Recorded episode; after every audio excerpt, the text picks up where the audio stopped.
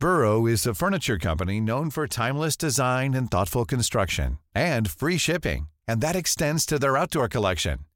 Their outdoor furniture is built to withstand the elements, featuring rust-proof stainless steel hardware, weather-ready teak, and quick-dry foam cushions. For Memorial Day, get 15% off your Burrow purchase at burrow.com slash ACAST and up to 25% off outdoor.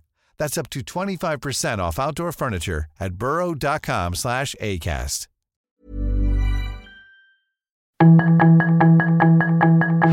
Tarde a tarde, lo que necesitas saber de forma ligera con un tono accesible. Solórzano, el referente informativo.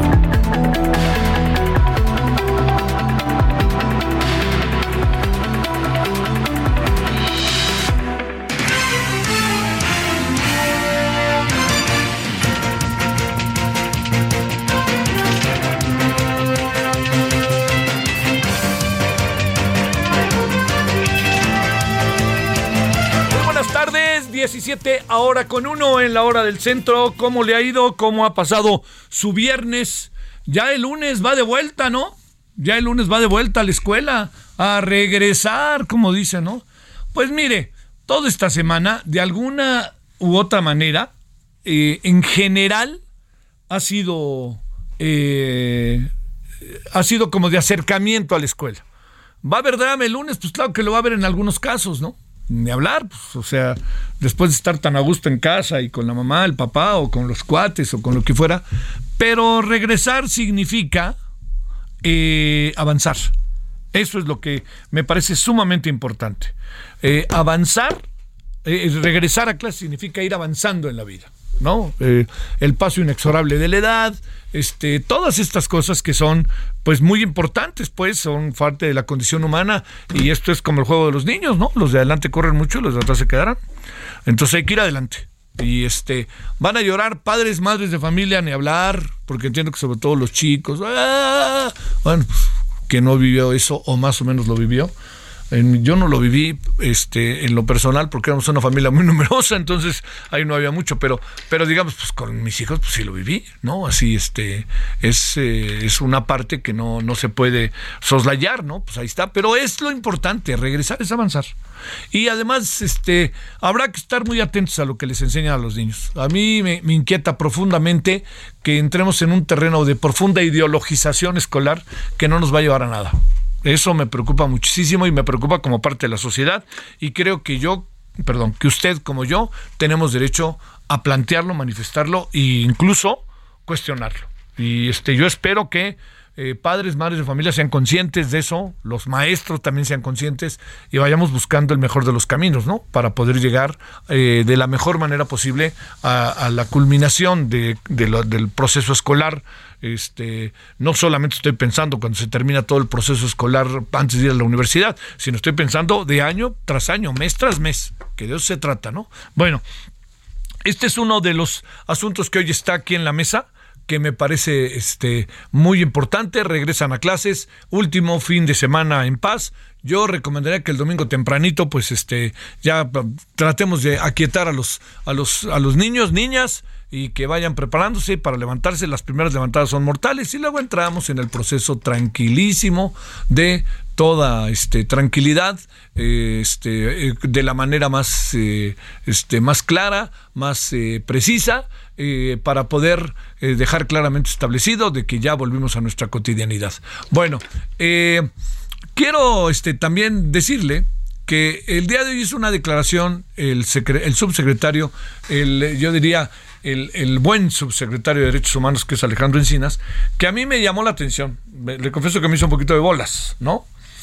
Dijo que José Luis Abarca y su mujer no fueron detenidos por el tema de los estudiantes de Ayotzinapa, sino por un asesinato que se había perpetrado tres años antes, ¿no? Eh, y que todo indica que quien perpetró el asesinato, quien mandó a perpetrar el asesinato fue José Luis Abarca. Le recuerdo quién es José Luis Abarca, presidente municipal de Igualda. Pero voy a decir por qué me, me llama tanto la atención. Porque la detención de José Luis Abarca fue una de las detenciones más anunciadas que pudiéramos nosotros imaginar en años recientes. Recuerde usted que los fueron a agarrar y dijo, ya hasta aquí llegué, estaban en un cuartito, creo que en esa, y ahí los detuvieron, a él y a su mujer. Entonces, la razón por las cuales los detuvieron, ahora resulta que era el asesinato de un líder tres años antes, del cual nunca lo persiguieron. El presidente hasta una foto se sacó con él. Bueno, perdón, abarca con el presidente, con quien era, no, no era candidato, era líder, ¿no? Opositor. Se sacó el presidente una foto con él. Pero no estoy diciendo que el presidente avaló nada, por favor, no me vaya a malentender. Pero la pregunta es, entonces, ¿qué pasó? Ese es el, el tema con Abarca. A ver, va de nuevo. Abarca es acusado del asesinato de un líder, que es el autor intelectual. Nadie dice nada durante tres años. Es candidato a la eh, presidencia municipal por Morena. En Morena nadie dijo nada. El presidente fue a un acto y se sacó fotos a Barca con él, ¿no? E su mujer.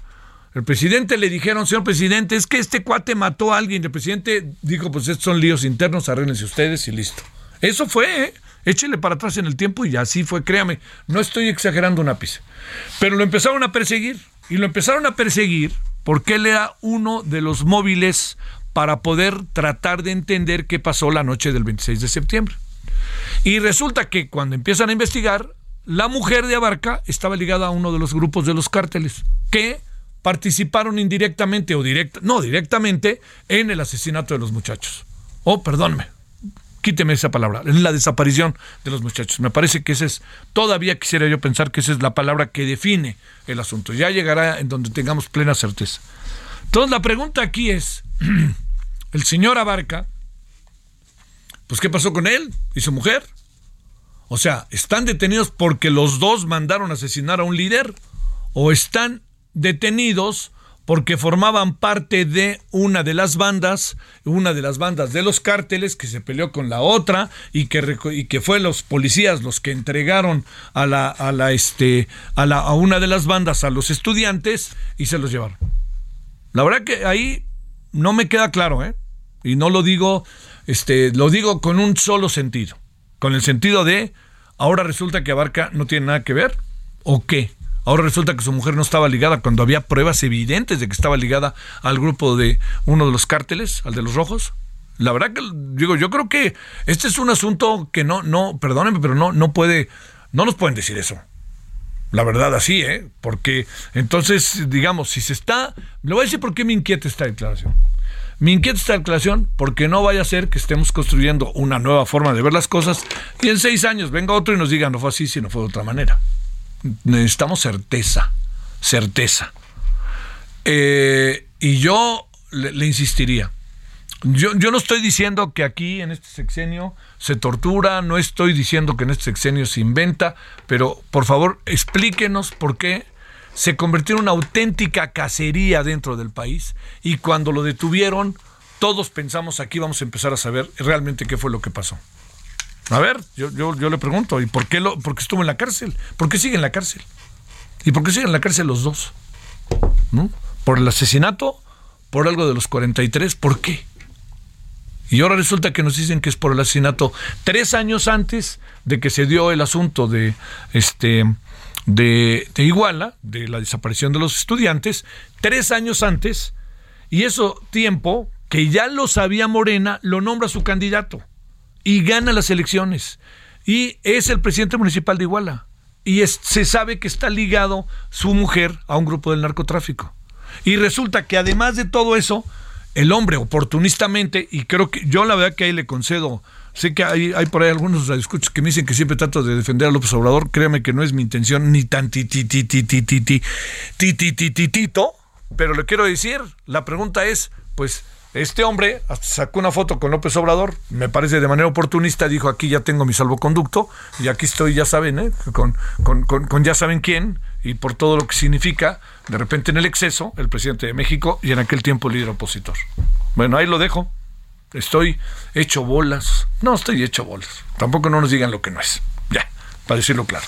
Bueno, ese asunto que está ahí me parece que no puede perderse de vista, porque si es eso, ¿por qué el señor no ha sido, este, no ha llevado efecto su juicio y ha sido, este, está privado de la libertad y no hay ni siquiera sentencia y no hay ni siquiera nada? ¿Por qué? ¿O están esperando que surja algo para ver si lo acusan de otra cosa o no? Pues eso es fuera de la ley. El señor está acusado de eso, pruébale, póngale, sentencienlo y adiós. ¿La señora también o la señora está ligada a los rojos? ¿Los rojos tienen algo que ver con la desaparición de los sí o no? ¿Ella qué puede tener que ver? Pues, así tan sencillo como eso. Pero no, ahora nos dicen que sin dudar que el informe está hecho de la manera más clara. no, les gusta que, se diga que muchas de las conclusiones del informe tienen que ver con el informe original. Las conclusiones, no la forma, por favor, no, no anden este, también dándole demasiadas vueltas. Pero bueno, esto es eh, lo que hoy no puede pasar por alto, porque viene además el fin de semana, y hay que, no hay que perder de vista que hay que dejar este, eso bien claro. Vamos a platicar al ratito, otra vez, del tema de la prisión preventiva oficiosa. La verdad que es este. Se mete, es un galimatías bastante, le diría yo, bastante lamentable, así, bastante este, difícil, ¿no? Este, y bueno, y luego ayer entrevistamos a Perla Oliva, quien es, a lo mejor ya la vio usted, es la mujer que se rapó, que apareció en un video, que tiene cáncer y que la dejaron de atender. Y hoy alguien nos hizo una observación que vamos a pedirle su opinión, no sé qué piensa usted, que pareciera que Perla Oliva, de la mejor manera posible, pues está agradecida, ¿no? Porque al final le hicieron caso. Y hay quien dice, entiendo Perla Oliva en la situación en la que está, que esté agradecida, pero es la obligación del IMSS porque ella paga cotas. Entonces resulta que le están haciendo un favor. Por así que digo, yo nomás pregunto. Bueno, vamos a hablar de ese asunto, si le parece a usted, en un ratito. Bueno, oiga, pues aquí andamos. Eh, yo le agradezco que nos acompañe, que haya pasado hasta ahora un buen día viernes, como sea es fin de semana. Es el último fin de semana de, septiembre. Eh, vamos a tener eh, allá en el canal del Congreso el jueves que entra el primero de septiembre una transmisión especial. Eh, estaré transmitiendo allá desde la Cámara de Diputados para el canal del Congreso y obviamente para Heraldo, Radio. Estaremos transmitiendo, yendo y viniendo para contarle cómo van las cosas con motivo del cuarto informe. Sí, cuarto, cuarto informe, dije bien, de gobierno del presidente Andrés Manuel López Obrador, que en sentido estricto, ¿sabe qué es una? Yo sí pienso que es una pues yo pienso que, es un desaprovechar las cosas. Ahí le voy.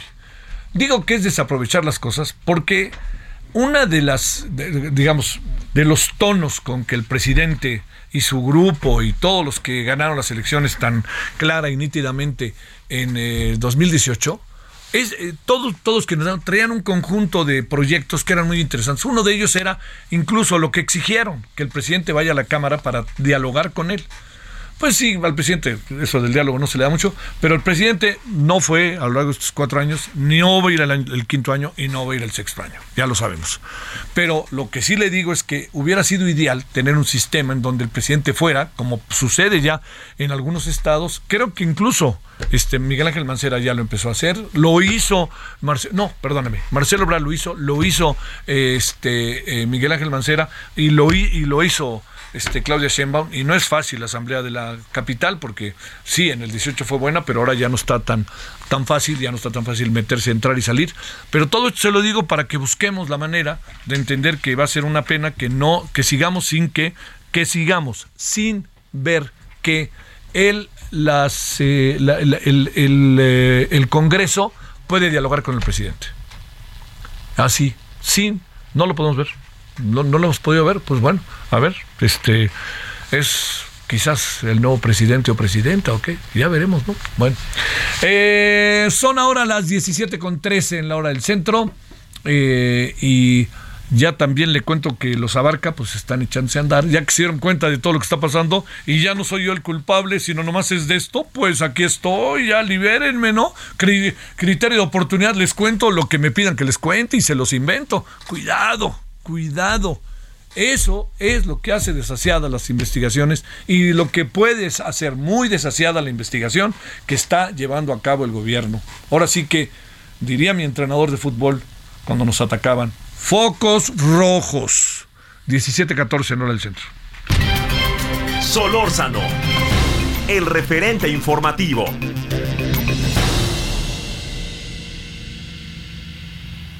Soriana, compra uno y lleve el segundo al 70% de descuento en toda la marca Regio, en todos los jabones líquidos y en todos los tintes Nutris e media. Sí, lleve el segundo al 70% de descuento en marca Regio, jabones líquidos y tintes Nutris e media. Soriana, la de todos los mexicanos. Agosto 29. Aplica restricciones. No, no, no, el exalcalde de, de Iguala ya hasta está convocando una manifestación. No tenemos llenadera, me cae. Hijos de la madre. Bueno, son ahora las 17 con 15 en Lora del Centro. Bueno, ya escuchó algo Eunice Rendón de lo que estamos diciendo. Ella es doctora, especialista en migración y seguridad. Y te saludo con gusto. ¿Cómo estás, Eunice? Hola, muy bien, Javier, aquí con el gusto de saludarte. Bueno, este, qué asunto el de Yotzinapa, ¿no? Sigue como, como que no pues acaba de dar luz, ¿no, Eunice?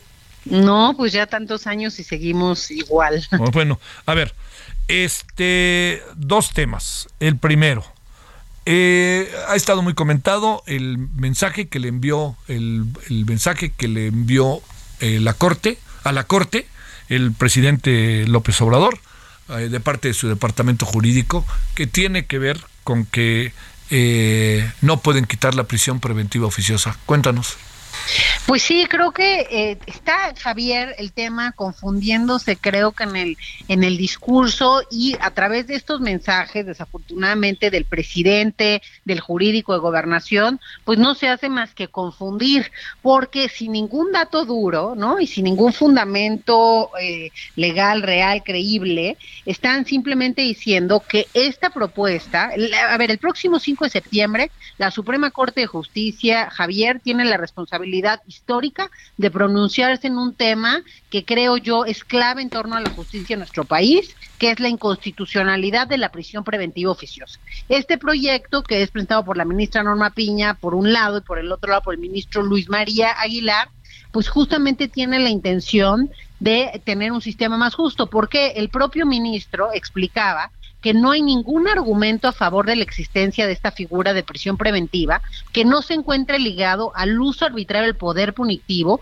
y argumentar a favor de, la vigencia de esta figura, pues simplemente es hacerle sombra a los derechos humanos y eh, de forma ajena también a la realidad imperante en este país. El presidente contesta que, por favor, él insta a los ministros que eh, no declaren inconstitucional esta prisión preventiva oficiosa que se encuentra en el artículo 19 de la Constitución. ¿Qué, ¿Qué significa? La prisión preventiva oficiosa, Javier, es una figura legal emitida por un juez que lo que permite es privar de la libertad a, cualquier persona sin que haya sido condenada al momento de ser acusadas de la presunción o de la presunta comisión de alguno de los delitos que están previstos justamente en el artículo 19. Dicho sea de paso, también en febrero del 2021 el Senado tuvo a bien, ¿no? O, más bien a mal, ampliar el catálogo de delitos con 62 votos a favor y 36 en contra y una abstención, ampliar el catálogo de los delitos que ameritan prisión eh, preventiva oficiosa. Y esto suena muy bien desde el populismo penal, es decir, parece que la solución a todos los problemas de seguridad y justicia es meter a la cárcel a la gente por todo, ¿no? Aunque no se le pruebe que es realmente culpable, que ese es el gran punto detrás de esto. Hoy en México, Javier, tenemos un sistema penitenciario en donde el 40% de las gentes que están privadas de la libertad no cuentan ni siquiera con una sentencia. Y nosotros conocemos mucho, o la gente, el público escucha más de casos, bueno, como el de Rosario Robles, en dado caso Murillo Karam, que también está por prisión preventiva, pero atrás de esos casos conocidos y que tienen una forma y mira, ellos que tienen la forma de defenderse, ¿no? Y mayor este ventaja, etcétera, pues ya tuviste ahí a Rosario Robles tres años en la cárcel sin ninguna sentencia. Ahora imagínate una persona que no tiene recursos y que termina eh, corriendo esta misma suerte. Entonces yo creo que el presidente más bien no le han explicado bien los datos detrás de todo este tema, porque finalmente los primeros que van a la cárcel con este, si el sistema sigue igual, son los pobres. Entonces iba a ser los primeros los pobres, pero a la cárcel, porque finalmente las cárceles, Javier, están llenas de pobres. Según datos del INEGI vemos como solamente el 4.6 de los privados de la libertad cuenta con estudios superiores, el 4.8 trabajaba como profesionista únicamente, eh, técnico, empresario eh, antes de su internamiento, el 60% únicamente pudo acceder, y este es un dato muy importante, a defensores de oficio Y esto, eh, es decir, su desventaja económica, aunada a la corrupción, etcétera, son factores determinantes en el proceso judicial como en el tiempo que están recluidos. Y aquí hay un dato importante. El Estado hoy, Javier, incumple con la obligación de garantizar condiciones de igualdad en el acceso a la justicia. ¿A qué me refiero? Quienes cometen un delito y tienen dinero y recursos para una defensa o para un soborno no llegan a prisión o obtienen una sentencia más benévola. La diferencia en el desempeño de lo que hace un abogado privado sí es muy distinto a lo que hacen los de oficio. Los de oficio, por ejemplo, eh, en, eh, viendo la encuesta nacional de población privada de la libertad, vemos cómo los, estos contratados privadamente en el 64% de los casos lograron demostrar la inocencia de sus clientes, mientras que los de oficio solamente lo hicieron en el 29% ciento de los casos. Entonces, bueno, ahí creo que hay datos importantes para entender que, la, que las prisiones finalmente están rebasadas en su capacidad, que están llenas en su mayoría de gente que no tiene los recursos adecuados, que al final combinamos los sentenciados con los no sentenciados porque tampoco hay los recursos suficientes en el sistema penitenciario y que desafortunadamente este populismo penal que han tomado los legisladores de ampliar el catálogo a cada rato, lo único que ha hecho es desbordar las cárceles y eso, y esto es lo más importante, eso no reinserta a nadie. La gente que está saliendo, pues no al contrario, sale peor de cómo entró, porque cada vez que aumentan el catálogo de delitos que ameritan prisión preventiva, no meten ni un peso, ni un recurso, ni una mirada al sistema de prevención terciaria o reinserción que debería haber en las cárceles y que entonces sí estás hablando de que algo quieres que el día de mañana mejore, pero si solamente creemos que metiendo a la gente a la cárcel las cosas van a cambiar o se va a hacer justicia, pues realmente no, no va a haber seguridad. Sí, a ver, ahí este, Unice, eh, el, el, el asunto bajo esta perspectiva, te pregunto, ¿qué, qué pudiera mover a, el, eh, no, a la defensa de la prisión preventiva oficiosa? ¿Qué pudiera haber detrás por parte del presidente, de su equipo, de los, sus abogados? ¿Qué alcanzarán a ver que nosotros no vemos o que quieren defender? ¿Qué alcanzas a apreciar? La verdad no lo entiendo, es aberrante, porque finalmente él ha hablado que primero los pobres, que hay que, que la amnistía, esto es contrario a todo lo que él ha dicho por eso yo creo que sinceramente y desafortunadamente el presidente no tiene nadie cercano en el equipo ahí que le explique bien qué, de qué estamos hablando y que le dé estos datos duros, no nada más este que digan una opinión así. Creo que sí es importante contar con los datos duros, igual que los ministros que les va a tocar votar ahora el 5, ¿no?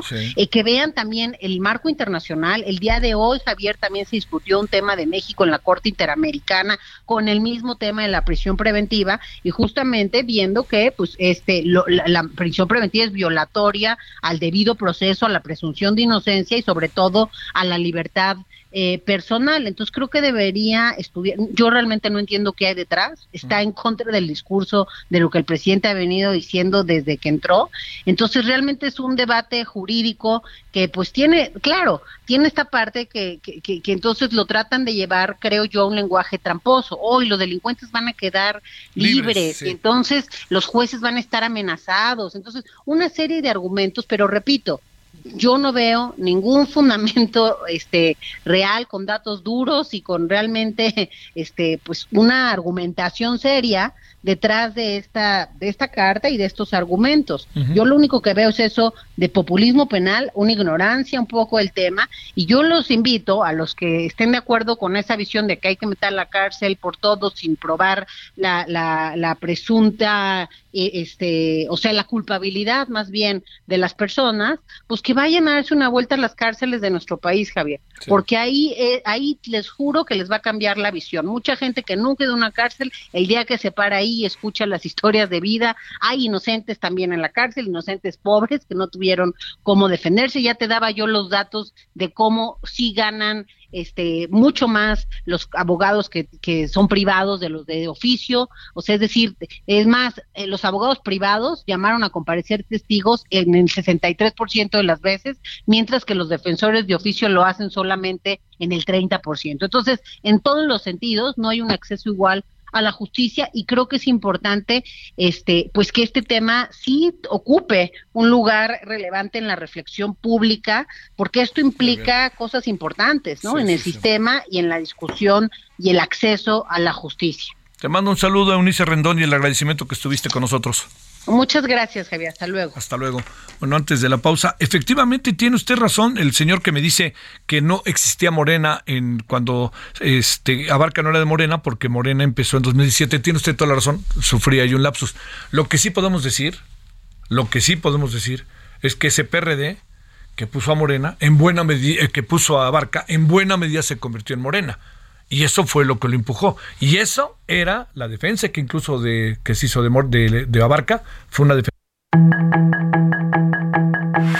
El referente informativo regresa luego de una pausa.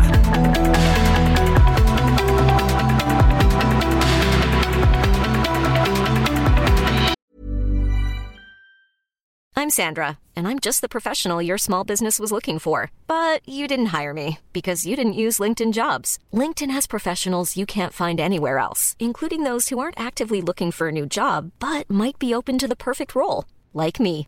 In a given month, over 70% of LinkedIn users don't visit other leading job sites. So if you're not looking on LinkedIn, you'll miss out on great candidates like Sandra.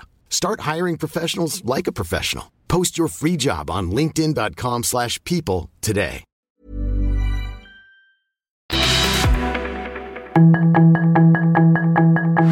Estamos de regreso con el referente informativo.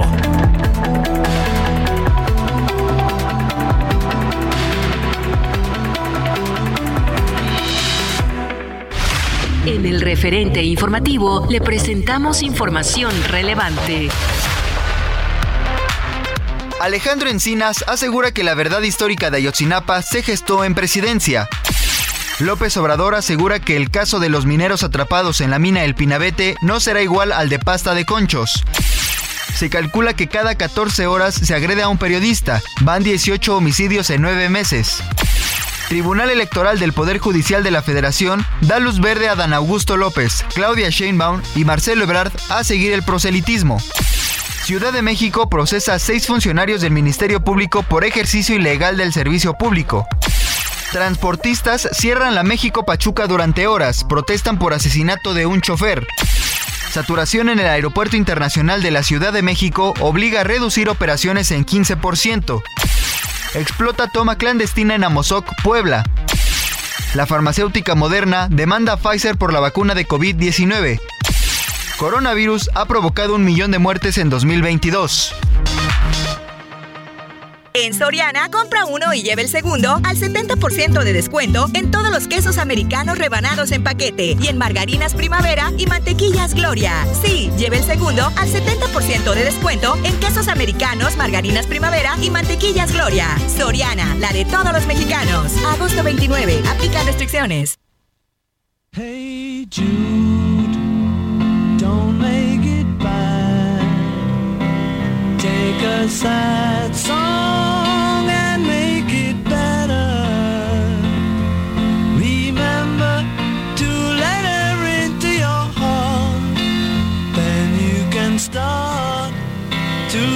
to make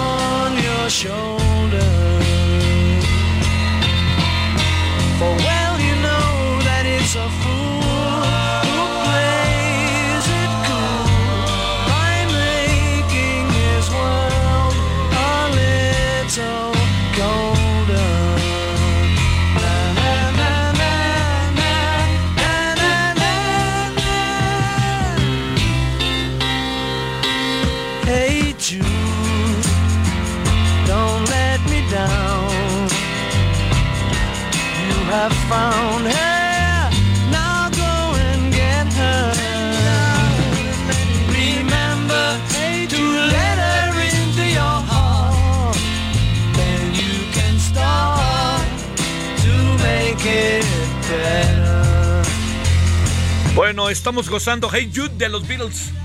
Esta es de esas canciones que se convirtieron en profundamente exitosas de los Beatles. Es una buena canción, digo, no soy especialista, pero está muy bien hechecita. Luego se alargó la canción con una este cántico que se repetía hacia el final. Este fue, digo, fue una época también muy diferente a lo que vivimos ahora. Pero sí le cuento que esta canción se mantuvo. Antes estaban, esto que algunos que saben de esto me lo podrán comentar. Estaba el Hit Parade y estaba el Hit Parade también en Reino Unido. Y esta canción, pues avasallo, auténticamente se convirtió durante semanas, semanas, tanto en el Reino Unido como en Estados Unidos, en la canción mm, lo que llamaban el number one, ¿no? El número uno. Bueno, pues ahí está, para que lo escuchemos, que siempre tiene su chiste y padrísimo. Oye, no me quedo porque el Mexican Progress que me escribió tiene toda la razón. No, no era morena, nomás tuvimos que cortar, perdón. Pero sí, nomás este, le cuento que era el PRD que encabezaba López Obrador, ¿no? Entonces, a eso es a lo que me refiero. No, no, no, no, este, tuve mucho cuidado incluso en, en poner, eh, en, en, como delimitar los terrenos de responsabilidades que pudieron existir. Quien empujó a, al señor eh, Abarca, pues seguramente fueron las fuerzas del PRD, pues si no, no hubiera ganado, ¿no? Y también quien era gobernador, y pues así funciona. Ok, vamos a poner cara de what. Bueno, ahí está, pero no deja de ser contradictorio. Ya le digo, ahora los abarca van a decir aquí estoy, aprovechando el viaje, viéndolo bien. Ya ven, no éramos nosotros, así funciona. Entonces, ¿para qué los detuvieron? No más falta que ahora les pidamos perdón. ¿no? Bueno, 17.36 en la hora del centro.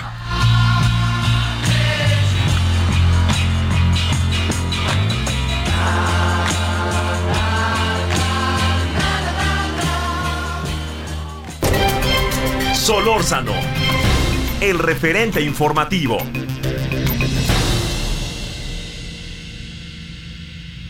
En Soriana, compra uno y lleve el segundo al 70% de descuento en todas las mayonesas McCormick, Heinz, Kraft, La Costeña y en purés de tomate, galletas Gamesa, pastelitos Marinela y en todos los bollos. Sí, lleve el segundo al 70% de descuento. Soriana, la de todos los mexicanos. Agosto 29. Aplica restricciones.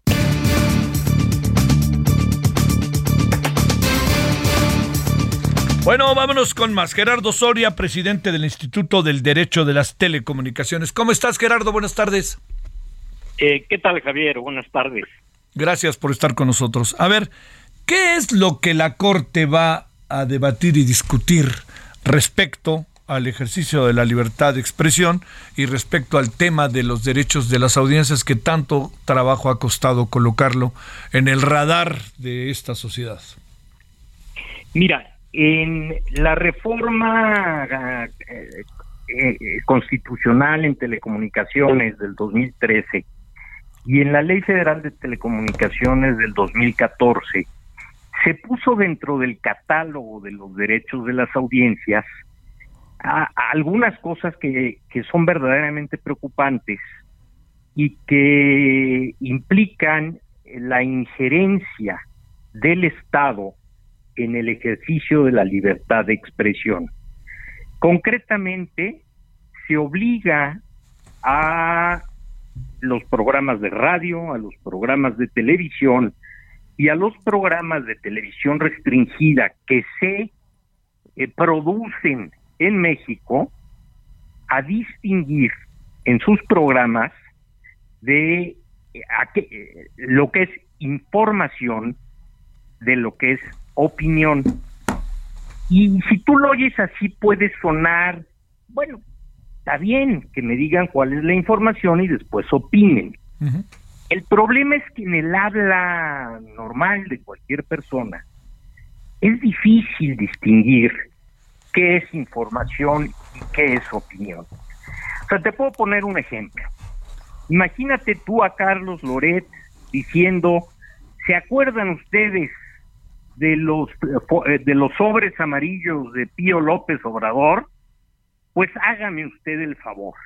Ahora ya no son sobres, es una maleta morada llena de dinero. Qué barbaridad, qué chulada. Eso fue información o fue opinión. Evidentemente es una mezcla de las dos cosas. Es imposible hacer una diferencia tajante en donde diga, se encontró a Pío López Obrador y hay un video en donde tiene una maleta morada. Aquí termina la información. Aquí empieza la opinión. ¡Qué barbaridad! ¡Qué chulada! Eso no pasa. En cualquier entrevista, y tú lo debes saber mejor que nadie, la, conversación natural de la gente no fluye así. Y el problema es que cualquier programa, incluso el tuyo, tú eh, eh, piensa cuando estés hablando de qué es opinión y qué es información y te darás cuenta que está intrínsecamente este, relacionado. No lo puedes partir. Y el problema es que si lo partes, más bien, si no lo partes, puede haber una medida muy grave, que es la suspensión eh, provisional de transmisiones.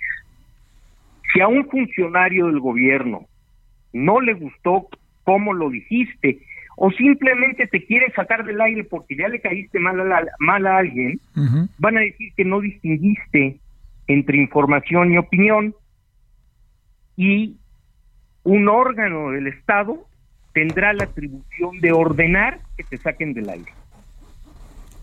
Así de grave es el tema. Oye, ¿de dónde viene esto?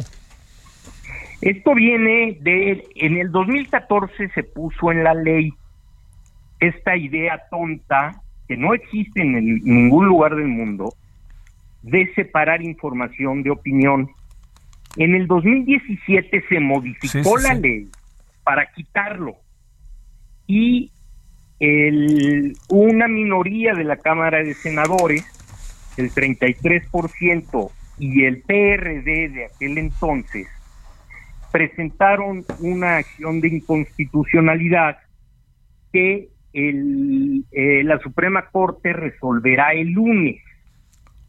El proyecto que va a resolver la Suprema Corte es muy preocupante porque no entra al fondo del asunto. Simplemente declara inconstitucional por fallas en el procedimiento legislativo, pero no se pone a valorar el impacto que volver a la obligación anterior puede tener en la libertad de expresión. A ver, a ver, a ver. Este, si nos atenemos a esto que está por debatirse y discutirse, pues muchas de las normas que rigen la vida de la expresión en México tendrán que ser modificadas, ¿no? Pues sí, la verdad es que yo no, digo, pon tú que algún profesional de la comunicación tan con la experiencia que tú tengas sea capaz de distinguir información de opinión en una entrevista, pero tu entrevistado no va a ser capaz de hacerlo. y a quien te van a castigar es a ti y a tu programa y a tu estación. Sí y entonces tendríamos que empezar a, hacer selección de, de entrevistados porque no va a ser este sí habla, este no habla, mejor este no y este y, se va a convertir esto en un máscara contra cabellera sistemático, ¿no? Y, mira, yo te diré que van a dejar pasar todas. Sí, claro. Pero cuando alguien les moleste, que eso, porque ya, me, ya está pasando. el señor presidente con alguien, sí. lo van a sacar del aire. Este presidente y otro, ¿eh? O sea, les da ah, por la tentación y este va a dejar herencia, ¿no? Eh, este es particularmente sensible, pero cualquier otro ya le dejan esto y evidentemente no le va a gustar que hablen de él y cuando hablen de él, fuera, vámonos. Eh, ¿Qué va a hacer la Corte? ¿Tienes una idea? Pues mira, la verdad es que eh, el proyecto viene muy mal, como te digo, es un proyecto que se enfoca exclusivamente en cuestiones de forma y no se mete al fondo. Este es probable porque ya se han manifestado varios ministros en el pasado que declaren que se violan los derechos de las audiencias en la reforma del 17 por haber quitado esta obligación de diferenciar entre información y opinión y que nos obliguen a, a retomar la obligación y a darle al IFETEL atribuciones para que elabore códigos de ética y sea el IFETEL quien apruebe o no a los defensores de las audiencias, quienes a su vez son los que pueden pedir que se saque del aire, del aire un programa por, por no distinguir entre información y opinión. Híjole, pero sí, sí que es un tema, porque te pregunto, ¿qué presumes que van a hacer los dueños de los medios en este sentido? Quienes los encabezan, los medios privados. Pues, pues autocensura, poner musiquita. Híjole, híjole. Pues no, es este, pues, pues lo que pasa es que muchos se están arriesgando por los procesos de libertad, por los procesos de ensanchamiento democrático, etcétera, pero esto sí, no, no, no, no, ahora sí que no, no está bonito, ¿eh? No, no, no, es un problema gravísimo. A mí me parece una un retroceso, no te digo de 30 años, un retroceso de 150 años. Este, es increíble, la verdad, que estemos viviendo esto en estos momentos y me parece que de, de ceder en esto, uno de los principales diques en contra de, tentaciones totalitarias caería. Y es la libertad de expresión a través de los medios electrónicos. El gobierno es el primer interesado en que esto pase, ¿verdad? Por supuesto. Por supuesto. Este, todos los que promovieron esto, el día de hoy están en Morena. Los que antes estaban en el PRD y eran formaron parte de este de 33% de la Cámara de Senadores, todos están en Morena. Bueno, bueno, bueno. ¿El eh, lunes a qué horas es esto? Eh, no tengo la, la, hora exacta de la sesión, debe ser alrededor de las 11 de la mañana. Bueno, pues estaremos a ver si hablamos el martes, ¿no, Gerardo? Sí. Ah, ahora sí, ahora sí que haya sido lo que haya sido, haya sido la determinación que se haya querido tomar por parte de la Corte. No dudaría que la Corte lo pospusiera, ¿no? Pues mira, o, que de plano ya digan que no es inconstitucional la reforma del 2017 y que traten de ponderar entre el supuesto derecho de las audiencias a esta división tajante entre información y opinión, como si la gente fuera tonta y no sea capaz de entender qué es información y qué es opinión, y un derecho que para mí es un derecho superior, que es la libertad de expresión en su ámbito social y en todo lo que implica para un para un sano régimen democrático. Te mando un saludo, Gerardo Soria, presidente del Instituto del Derecho de las eh, de las Telecomunicaciones. Gracias. Muchas gracias. Gracias, hasta luego. Bueno, ahora son las 17:47 en la hora del centro. Solórzano, el referente informativo.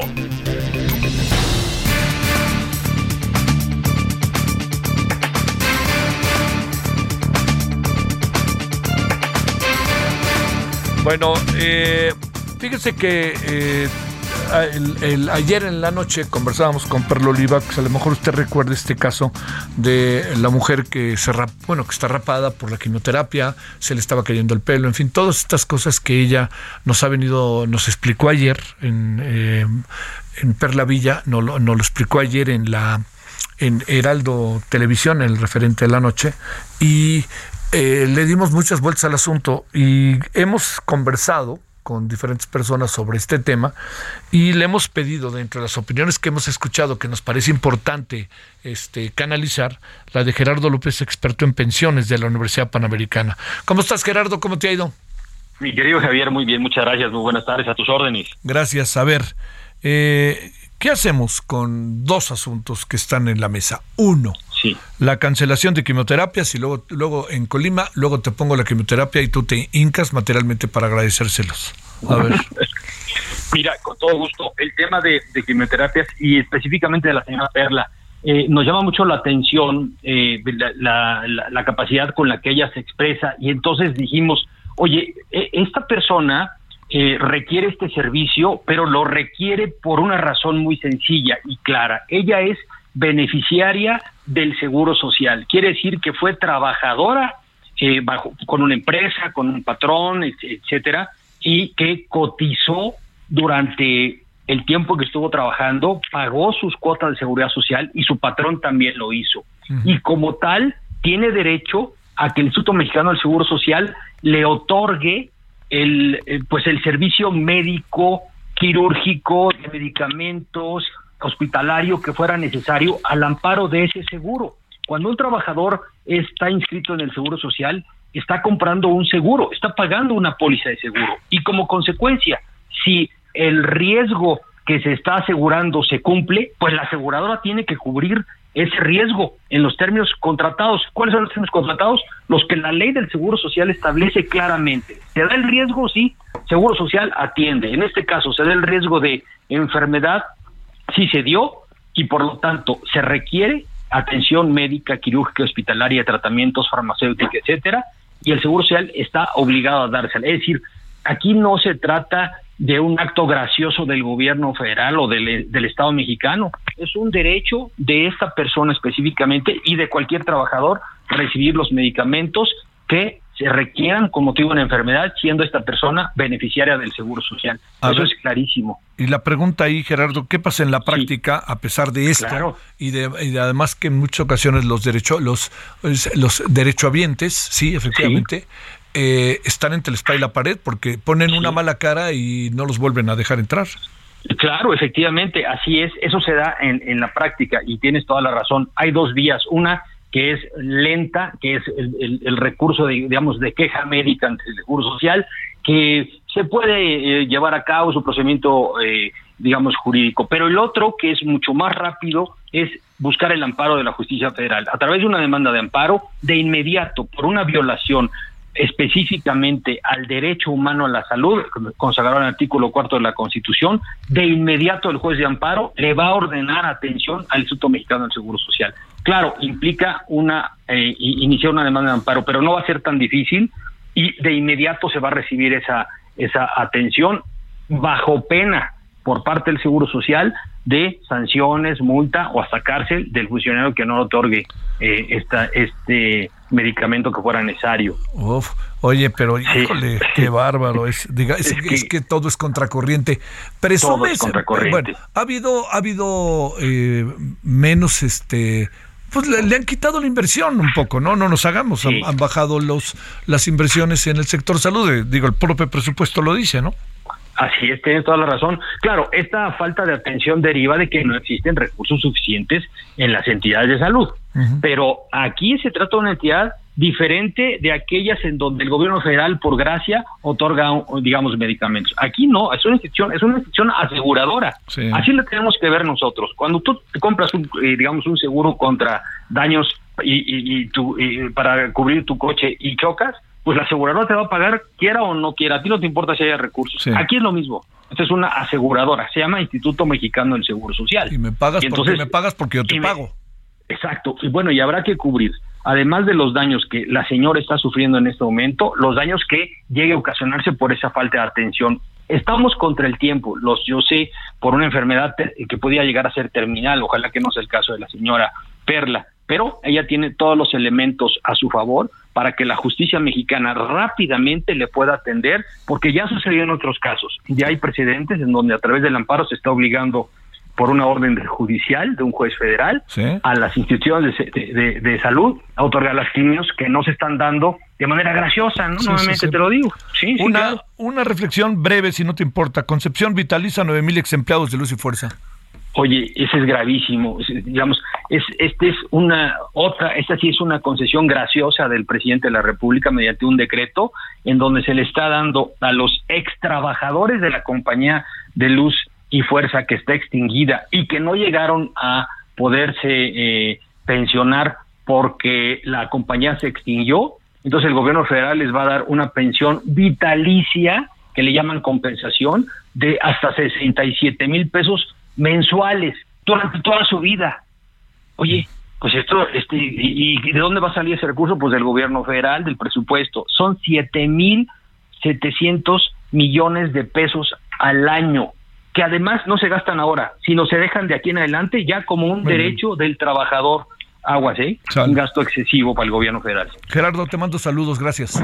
Un abrazo, hasta luego, bye. Hasta luego, gracias. Re- Seguiremos con estos temas. Sabe que muy brevemente el INE ha informado hace un momento, eh, rapidísimo me lo he hecho, me lo mandó Rubén Álvarez. Esta mañana el Instituto Nacional Electoral recibió una copia de manera voluntaria que entregó el ciudadano Pío López Obrador de la carpeta de investigación abierta a su persona por la Fiscalía General de la República.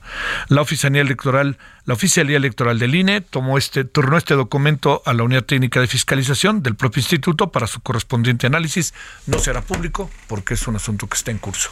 Bueno, a las 21 horas en hora del centro va a estar hoy interesantón, ¿eh? La verdad, ojalá nos vea allá en referente televisión, 21 horas Heraldo Televisión. Hasta aquí Solórzano, el referente informativo.